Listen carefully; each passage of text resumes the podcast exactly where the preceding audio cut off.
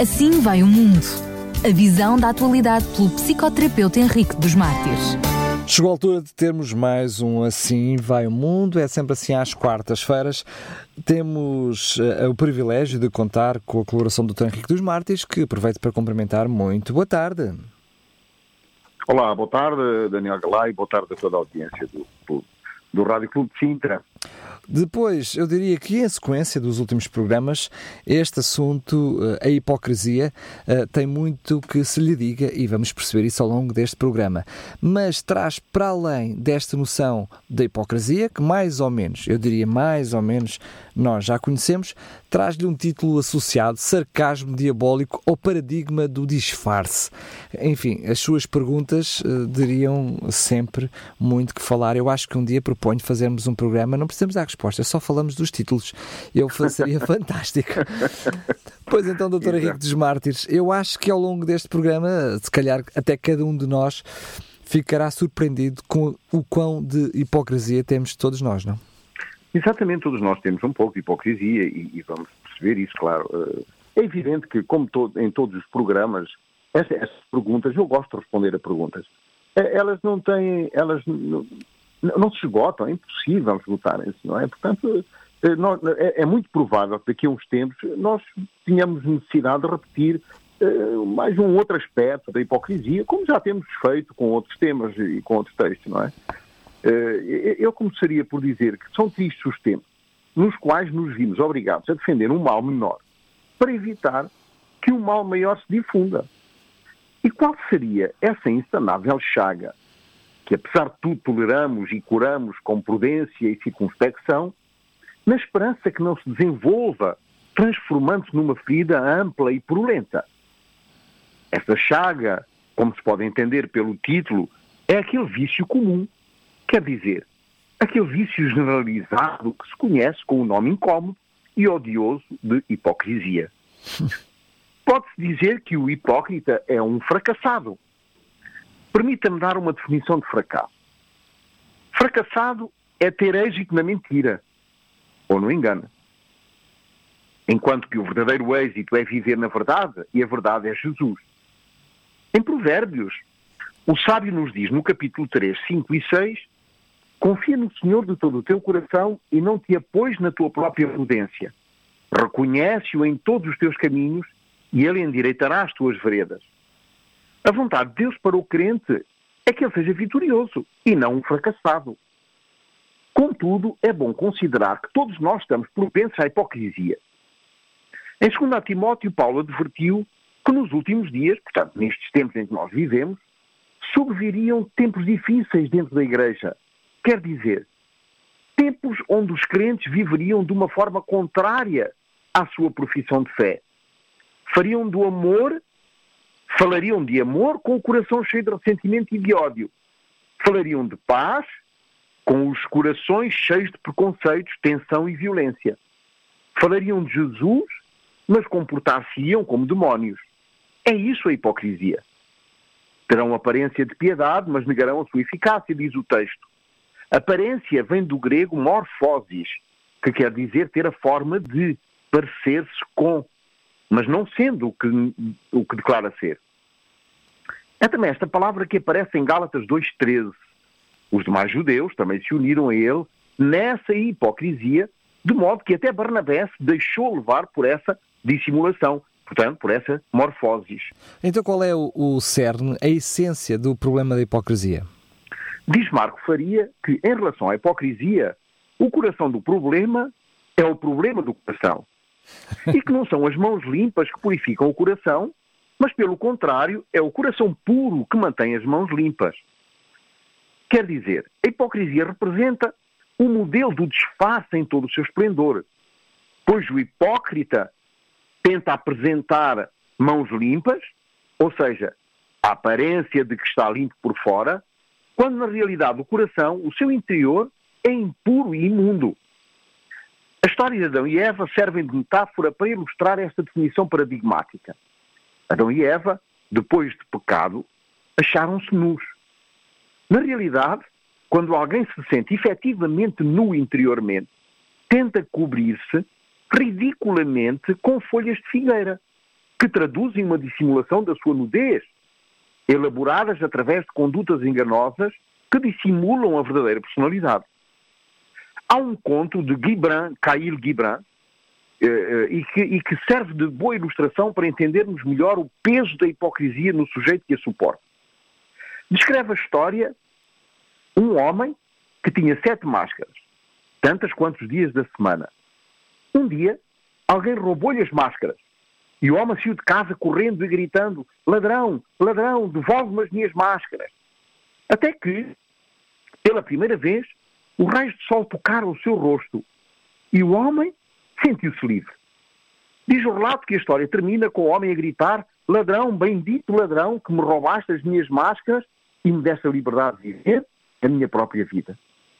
Quer dizer que quando alguém pode mostrar-se como realmente é, torna-se mais aceitável, mais desejado pelos outros e liberta-se de uma carga energética enorme para viver uma farsa todos os dias. Diz uh, uma escritora, Helena White, que a hipocrisia é como a levedura ou o fermento. A levedura pode estar escondida na farinha e não se sabe da sua presença até que produza os seus efeitos. Ao insinuar-se rapidamente, impregna toda a massa. A hipocrisia atua secretamente. E se for favorecida, encherá a mente de orgulho e vaidade. Ora, diz Zingarelli que a hipocrisia consiste na simulação de bons sentimentos e louváveis, e louváveis intenções com a, com a finalidade de enganar alguém. Ora, a origem etimológica do termo hipócrita descansa no verbo grego hipokrinestai, o qual significa, entre outras coisas, representar um personagem. O termo hipócrita teve, portanto, origem no teatro grego e definia aquele que interpretava uma peça teatral. Ao ponto que, quando alguém representava bem um papel, até se dizia que bom hipócrita ele foi. Com o passar do tempo, contudo, a palavra passou a ter uma conotação negativa e representa agora aquele que coloca uma máscara para interpretar uma falsa encenação daquilo que na realidade não é. Há pouquinho o Dr. Henrique de, dos Mártires estava-nos a falar da história daquela pessoa que cunha, tinha várias máscaras, nomeadamente sete, uma para cada dia da semana. Uh, provavelmente cada um de nós não tem um género de máscara para cada dia da semana, mas não uh, é errado dizer que temos muitas máscaras, não é?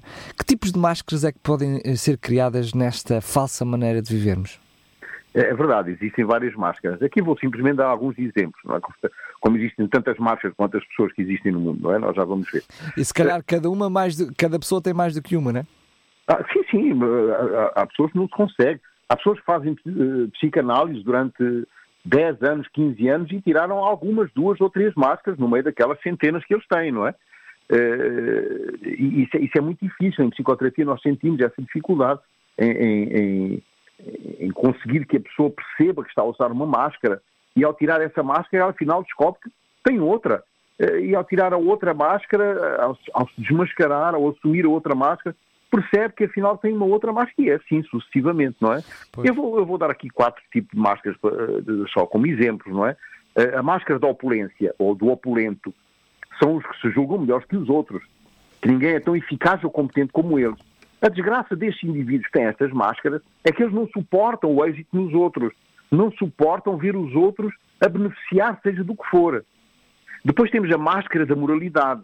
É aqueles que se julgam super santos em relação aos demais pecadores. Só eles têm direito à salvação.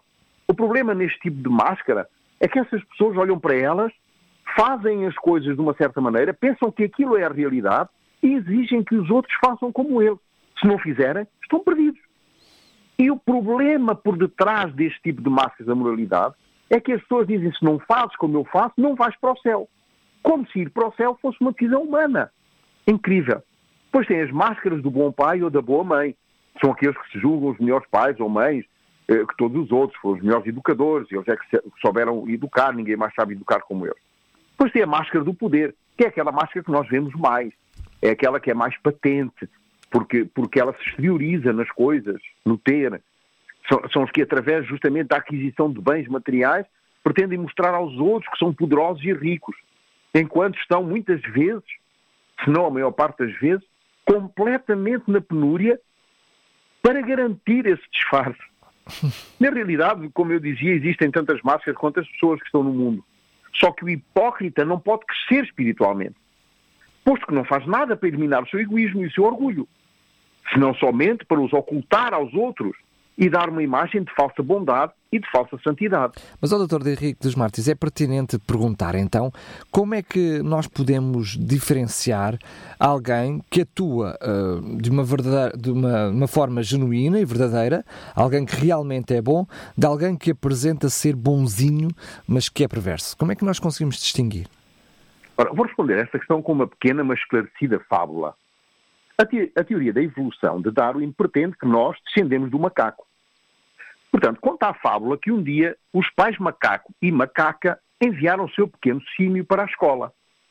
Acontece que nesse dia o professor falou na teoria da evolução, que os seres humanos descendiam dos macacos. Então a criança ficou preocupada e, ao sair das aulas, foi a correr falar com o seu pai, dizendo: Papá, o professor ensinou-nos que os homens vieram de nós, os macacos. Então o papá Símio respondeu ao seu filho: Isso não é verdade, filho. Eles bem querem aparentar-se connosco, mas não é verdade, é um mito. Se não repara numa coisa, quando é que já me viste bater na tua mãe? Quando é que viste um macaco estrangular ou esfaquear outro macaco? Já alguma vez viste algum macaco dizer que é um leão e comportar-se como um leão? Pois, como vês, não é verdade que os homens dependem de nós. A pessoa verdadeiramente bondosa atua com sinceridade e desinteresse. Ela é coerente com o que diz e com o que faz. Por outro lado, o hipócrita finge e contradiz constantemente, pois diz uma coisa e faz outra muito diferente. Diz que é uma coisa e comporta-se de outra maneira. O hipócrita gaba-se da sua bondade, ao contrário do verdadeiro bondoso, que nunca se vangloria do bem que faz aos outros. O hipócrita não faz nada a alguém sem ter alguma contrapartida, ao contrário do bondoso, que nem se apercebe que está a fazer o bem. O hipócrita sofre uma força gravitacional em direção a si mesmo, que o leva a ser aquilo que não é. Ora, ser autêntico é uma virtude, é um valor moral. Toda a falsa autenticidade se torna egoísmo e, por isso mesmo, também hipócrita. A autenticidade é, portanto, a contraforça que se opõe à hipocrisia. Podemos assim começar por afirmar que a hipocrisia é, no fundo, uma invenção de si mesmo, uma criação artística. Podemos também afirmar que é possível instaurar uma moral de forma imoral, que se vê substituída por uma identidade falsa. Portanto, é, é, esta hipocrisia eh, ela constitui um sepultamento total da identidade psicológica. Eh, a função desta identidade falsa é a projeção de uma imagem criada livremente pelo sujeito com um fim determinado que serve para mudar a impressão que as outras pessoas têm dele. Normalmente, o sujeito é hipócrita porque tem medo de revelar a sua realidade interna, por timidez ou por carência de aptidão. De qualquer modo, em todo o indivíduo, a realidade interna não deixa de ser uma ficção. Na realidade, o hipócrita não é com uma intenção racional de enganar, senão que se trata de um medo irracional, de um estranho pavor de ser conhecido como é e de ser, por isso, rejeitado pelos outros. É este medo da rejeição que condiciona a conduta hipócrita. Só que o medo de ser rejeitado produz ainda mais rejeição por parte das pessoas. Neste sentido, podemos dizer que o hipócrita é um verdadeiro artista, capaz de inventar e sustentar um inaudito personagem sem se deixar trair por ele. Perante tal realidade, o sofrimento do hipócrita é grotesco, porque se choca obcecadamente contra as suas próprias normas e princípios inventivos. É um verdadeiro produtor teatral, um fecundo embaixador da arte farsante. é uma boa noção essa que nos traz agora. É verdade que quando nós vemos alguém a fingir, não é? Nós temos a tendência de, de, de dizer, olha, que ele tinha jeito para ator, não é? Mas a noção de hipócrita, na realidade, nunca tinha imaginado que pudesse ser considerado assim um artista. na realidade, nós podemos uh, classificar dois tipos de hipócritas. Aquele que simula e aquele que dissimula. O que simula necessita mostrar algo que não tem. O propósito é impactar o outro, a fim de ser admirado. O que dissimula encobra algo que não quer que o outro descubra. O hipócrita apresenta também três egos. O primeiro ego é o ego real, é aquele que se apresenta quando ninguém vê. O segundo é o ego social, que é aquele que se constrói para esconder o primeiro, o ego real. Ora, o ego social necessita muita energia para manter uma imagem falsa distinta, distinta do ego real. Existe ainda um terceiro ego, que é o ego protocolar, convencional, social, que é um tipo de hipocrisia mais aceitável do que o descrito anteriormente.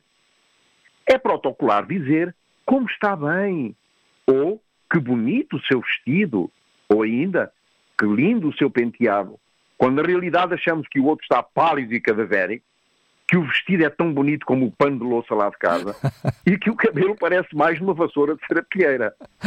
Ora, Isso é simpatia, não é? exatamente. É esta, mas este, este ego protocolar, convencional, até é aceitável, é um tipo de hipocrisia menos, menos impactante. A hipocrisia é diferente, contudo, da dissonância cognitiva, que surge quando uma pessoa tem na mente dois pensamentos contraditórios entre si que geram um conflito. O sujeito vai ter de escolher qual dos dois pensamentos colocar em prática. Por exemplo, sou um fumador e leio um artigo que prova que o tabaco é prejudicial à saúde. Para evitar o conflito contraditório que se gera na minha mente, vou usar um mecanismo de racionalização, pretendendo, por exemplo, que o artigo não é tão sério quanto dizem, porque o estudo foi feito, mas não comprovou coisa nenhuma. Ou dizendo, ah, eu também fumo pouco, não, não, não é por isso. Isso diminui ou até anula a angústia que a contradição gera dentro dele. É, na realidade engana-se a si próprio, não é? Exatamente. Como é que se formam essas diversas máscaras que todos nós, de uma forma ou de outra, usamos?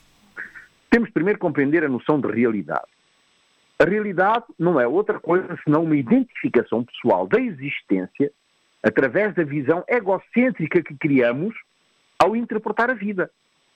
Somos milhões de personalidades desdobrando-se continuamente a partir de uma essência comum a todo o ser humano, que consegue projetar-se numa identificação criada por si mesmo. Estas projeções coexistem e comunicam-se através desses diversos egos, que, como um fractal, se expandem numa partícula da realidade, procurando um espaço no mundo. Ora, o ser humano começa a perceber a sua própria hipocrisia Portanto, começa a perceber aquele fingimento de qualidades e sentimentos contrários às suas próprias qualidades e sentimentos na, na, na essência. Quando? Quando confrontado com o mundo real. No processo da interação social, o indivíduo vai se diluindo na coletividade, dilacerando, de certa forma, os factores identitários individuais. Na relação de uns com os outros, uma pessoa que queira, uma pessoa, quer queira, quer não, vai se apropriando de alguns dos elementos identitários dos outros. Essa constatação choca com a pretensão que cada pessoa é uma realidade individual única. Não é? Assim, numa subtil mistura de coletivo e indivíduo, consegue-se o desaparecimento do ser humano num novo grau de cultura. Consegue-se a evanescência da beleza estética numa nova criação harmoniosa. A questão que se torna aqui pertinente evocar é de saber até que ponto a reavaliação da hipocrisia poderia torná-la vulgar e ser, de alguma forma, mais desejável e mais digna de ser vivida, seja no âmbito dos instintos, seja no âmbito das relações. A simples e estreita correlação da hipocrisia com o engano mal intencionado, ou seja, com algo condenável, pode gerar até novas formas de relacionamentos. Por exemplo, para Nietzsche, hipocrisia e integridade ética complementam-se, porque podem vir a propiciar novas formas de organização social. Para esse filósofo do século XIX, não existe nada mais hipócrita que tentar eliminar a hipocrisia, ao ponto que o ser humano até revela uma certa arte na elaboração de condutas hipócritas. Na vida real, todos nós temos uma certa propensão a fazer o contrário do que constituem e estabelecem as normas morais. Mas, contudo, é a visão egoísta do ser humano que coloca a hipocrisia numa esfera imoral. Mais do que um egocentrismo exacerbado, a hipocrisia é uma manifestação da vaidade humana. É o desejo de aparentar ser o que não se é, com o fim de dar uma imagem boa de si. No plano espiritual, o hipócrita cobre-se com um manto de santidade, com o objetivo de ser louvado e admirado. Não deseja ser transformado, mas sim de dar uma imagem de algo que não é. Porquê? Porque a, transformação espiritual, neste caso, é impossível. Porque o hipócrita tenta esconder o seu egoísmo e o seu orgulho. por detrás do fazer. Modula o fazer de modo a que o parecer produza um falso eu. São pessoas suficientemente astutas para convencer os demais que realmente são boas e atuam em favor dos outros, quando na realidade só agem para satisfazer o seu próprio orgulho e egoísmo. Jesus, em Mateus 23, 27 e 28, dirige aos fariseus com palavras muito duras. Diz o texto: Ai de vocês, mestres da lei, fariseus, hipócritas! Vocês são como sepulcros caiados, bonitos por fora, mas por dentro estão cheios de ossos e de todo tipo de imundície. Assim são vocês. Por fora parecem justos ao povo, mas por dentro estão cheios de hipocrisia e maldade. Gutzon Borglum disse um dia que o puritanismo, ou seja, aquele que pretende ser mais santo que os outros, nos tinha tornado de tal maneira, de tal maneira tacanhos e de tal modo hipócritas que a sinceridade e a aceitação dos impulsos naturais foram completamente desterrados, com o consequente resultado que já não podemos mais encontrar a verdade, nem nos indivíduos, nem nas artes. Então, como é que se constrói a hipocrisia nesse caso? Ora, a hipocrisia constrói-se numa dicotomia entre aqueles que se julgam bons e aqueles que se julgam maus. Os que se julgam luz e os que se julgam escuridão. Os que pensam estar sempre certos, enquanto todos os outros estão enganados.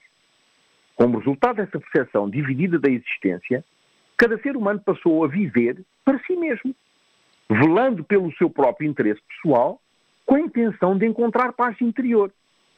O ser humano foi-se moldando ao mundo exterior, criando um disfarce por fora diferente daquilo que é na sua essência humana interior. A hipocrisia centra-se, por isso, na ilusão de que a paz interior só será alcançada quando o que somos é moldado segundo as conveniências do mundo e através da realização dos nossos ideais individuais. Ora, esta visão da existência conduz sempre à hipocrisia, como é normal. Quando o homem se cansar de desejar ser o que não é e aprender a estar em paz com as coisas como são, numa compreensão espiritual da existência mais do que numa visão material e carnal, então a hipocrisia se transformará numa sinceridade e franquezas cristalinas. Por detrás dessa conduta hipócrita existe também uma motivação viciosa, não é? Como descortinar esses motivos enganadores? A questão é de saber quais os motivos que a subentendem, realmente. Existem muitos motivos, mas vamos analisar três. Primeiro, representar algo com o propósito de apresentar o que não se é, como já vimos. Segundo, desviar a atenção do verdadeiro assunto para outra coisa que vá beneficiá-lo. Terceiro, tentar esconder a sua verdadeira personalidade, os seus sentimentos nefastos ou destrutivos, para ser bem visto, admirado e estimado pelos outros. Diz Jesus em Mateus ainda, no capítulo 5, 2, 5 e 16, Quando depois deres esmola, não faças tocar trombeta diante de ti como fazem os hipócritas nas sinagogas e nas ruas, para serem glorificados pelos homens. E, quando orares, não sejas como os hipócritas, pois se comprazem orar em pé nas sinagogas e às esquinas das ruas para, para serem vistos pelos homens. E quando jejuardes, não vos mostreis contristados como os hipócritas, porque desfiguram os seus rostos para que aos homens parecem que jejuam. Neste texto, nós percebemos que a simulação para atingir o seu objetivo enganador tem de ser percebida pelo outro como verdadeira e como boa.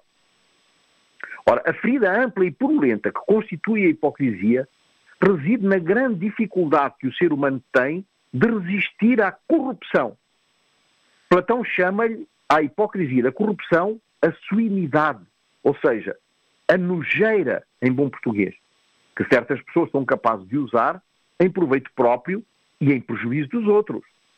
No entanto, não é simples chegar a ser corrupto. É necessário deixar de julgar o mundo através de uma consciência equilibrada e adaptar as suas convicções e atitudes às opiniões e códigos que rodeiam fazendo do abuso uma virtude e da legalidade uma desonra.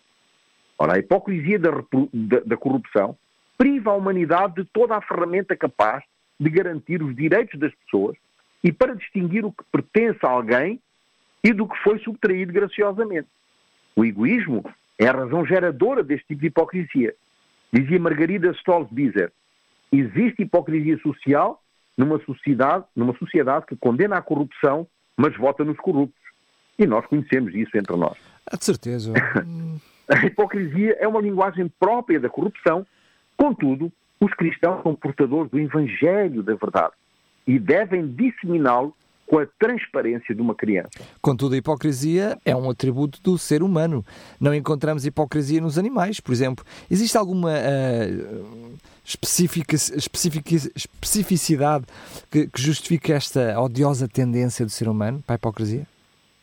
Ora bem, o ser humano é um ser inteligente e, por sua inteligência superior, o homem é o único animal incapaz de concordar em permanência com a multidão que o rodeia. Até Já é burro. Exatamente. É tão inteligente que permite ser burro, é isso? Ora está. Ora, as criaturas mais aptas para conviverem pacificamente, quer dizer, aquelas que se associam espontaneamente, seguindo a sua natureza sem as necessárias limitações, são as que se mostram menos inteligentes e, menos, e têm menos apetites para satisfazer. São os animais. Apesar do homem ser o animal mais insociável, é também aquele animal que, mais do que todos os outros, pode ser induzido a se sociabilizar com os seus similares de uma forma espontânea ou dissimulada. Se examinarmos atentamente as forças e as fraquezas da nossa natureza, chegaremos à conclusão que ninguém é tão selvagem que não tente moderar, os, uh, que não tente uh, moderar as fraquezas da natureza e também não é tão vil que suporte pacientemente o desprezo e a afronta dos demais. Neste contexto, a adulação seria o argumento mais eficaz para satisfazer o ego do ser humano e a corrupção, o paradigma mais eficaz para garantir o disfarce da sua natureza pervertida. De facto, mediante esta hipocrisia, temos aprendido desde o berço a ocultar, inclusive a nós mesmos, o imenso alcance do amor próprio em todas as suas diferentes manifestações, sem a qual não estaríamos aptos a viver em sociedade. A hipocrisia é o maior atalho do mundo onde muitos de nós têm evoluído e encontra a sua condição de subsistência na mentira. A mentira, por sua vez, é constituída por dois pressupostos fundamentais. Primeiro, a possibilidade de esconder os seus verdadeiros pensamentos, sentimentos e vontades. E segundo, o conhecimento do que é verdade, que faz da mentira um produto da deliberação consciente, ou seja, da escolha livre e refletida, e, portanto, torna-se um problema moral. Apesar de tudo, é justamente com estas simulações e com essas ostentações enganosas que o hipócrita, nos limites ou já fora do que é considerado lícito, sabe o que deve ocultar da sociedade e dos outros por ser inoportuno.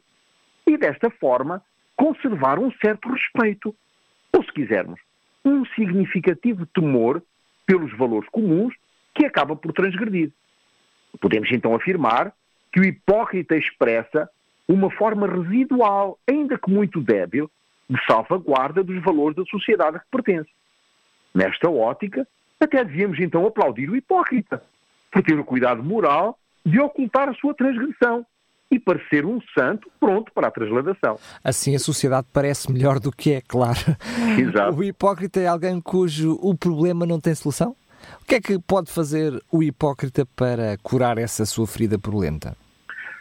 Pode fazer muito mas vamos aqui uh, abordar algumas, algumas hipóteses. Em primeiro lugar, a pessoa tem de fazer as pazes com os seus erros. Tem que estar em paz consigo próprio. Depois, é necessário perceber como reagimos em criança quando cometíamos um erro e nos repreendiam. Como é que ficávamos? Envergonhados ou com raiva?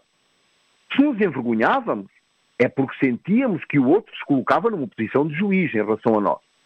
Quando ficamos com raiva, é porque queremos que nos estão açoitando ou martirizando de uma forma injusta. Então, se fizermos as pazes com os nossos erros, vamos parar de os esconder atrás de máscaras. Temos de os aceitar e perceber que todos nós erramos. Na realidade, todos nós temos coisas boas e coisas más. Na antiguidade, por exemplo, os pratos faziam-se de barro, que era levado ao forno. Quando o prato se rachava, colava-se colocava cera para disfarçar a rachadura. Quando, porém, se colocava algo muito quente no prato, a cera derretia e a fenda voltava a ver-se. Ora, o segredo da vitória sobre a hipocrisia é deixar que as fendas da nossa existência se vejam. Todos nós temos rachaduras aqui ou ali na personalidade. Ninguém é somente mau ou somente bom. Nem ninguém tem só qualidades enquanto o outro só tem defeitos. O hipócrita tem de parar de idealizar outra pessoa que não seja ele mesmo. Tem de entender que Deus conhece todas as cicatrizes da mente e é a única ajuda possível para resolver o problema de hipocrisia. Se Deus não esquece, nem os pardais que se vendem no mercado, quanto mais não valemos nós, que até temos contados por Deus todos os nossos cabelos. Por isso, Deus nos diz: não temais. Bem mais valeis do que muitos pardais. Ninguém pode exercer sobre nós tanto temor que tenhamos de usar da hipocrisia para lhe agradar. Deus tem um cuidado especial sobre a vida dos seus filhos. Não temos necessidade de usar da dissimulação para conquistar a atenção dos outros. A cura da hipocrisia passa pela tomada de consciência da farsa que tem sido a existência e da decisão de se mostrar tal como se é, sem máscaras nem disfarces. Ora, no próximo programa vamos abordar um outro tema que está muito relacionado com esse, eh, a qual eu dei o nome Osmose Social, Ecos de um Passado Patético. Vamos ver. Vamos ver. Já, como podia deixar de ser, já nos deixou com, algum, com alguma curiosidade. Doutor Henrique dos Mártires, mais uma vez, muito obrigado. Foi um prazer. Voltamos nos a encontrar uh, no próximo programa. Até lá. Um abraço. Já sabe, para si que nos escuta uh, nos 91.2, temos todos estes programas e não só em podcast, ou seja, pode ouvir, reouvir no site RCS e até mesmo fazer o download. Em radiorcs.pt. Assim vai o mundo. A visão da atualidade pelo psicoterapeuta Henrique dos Mártires.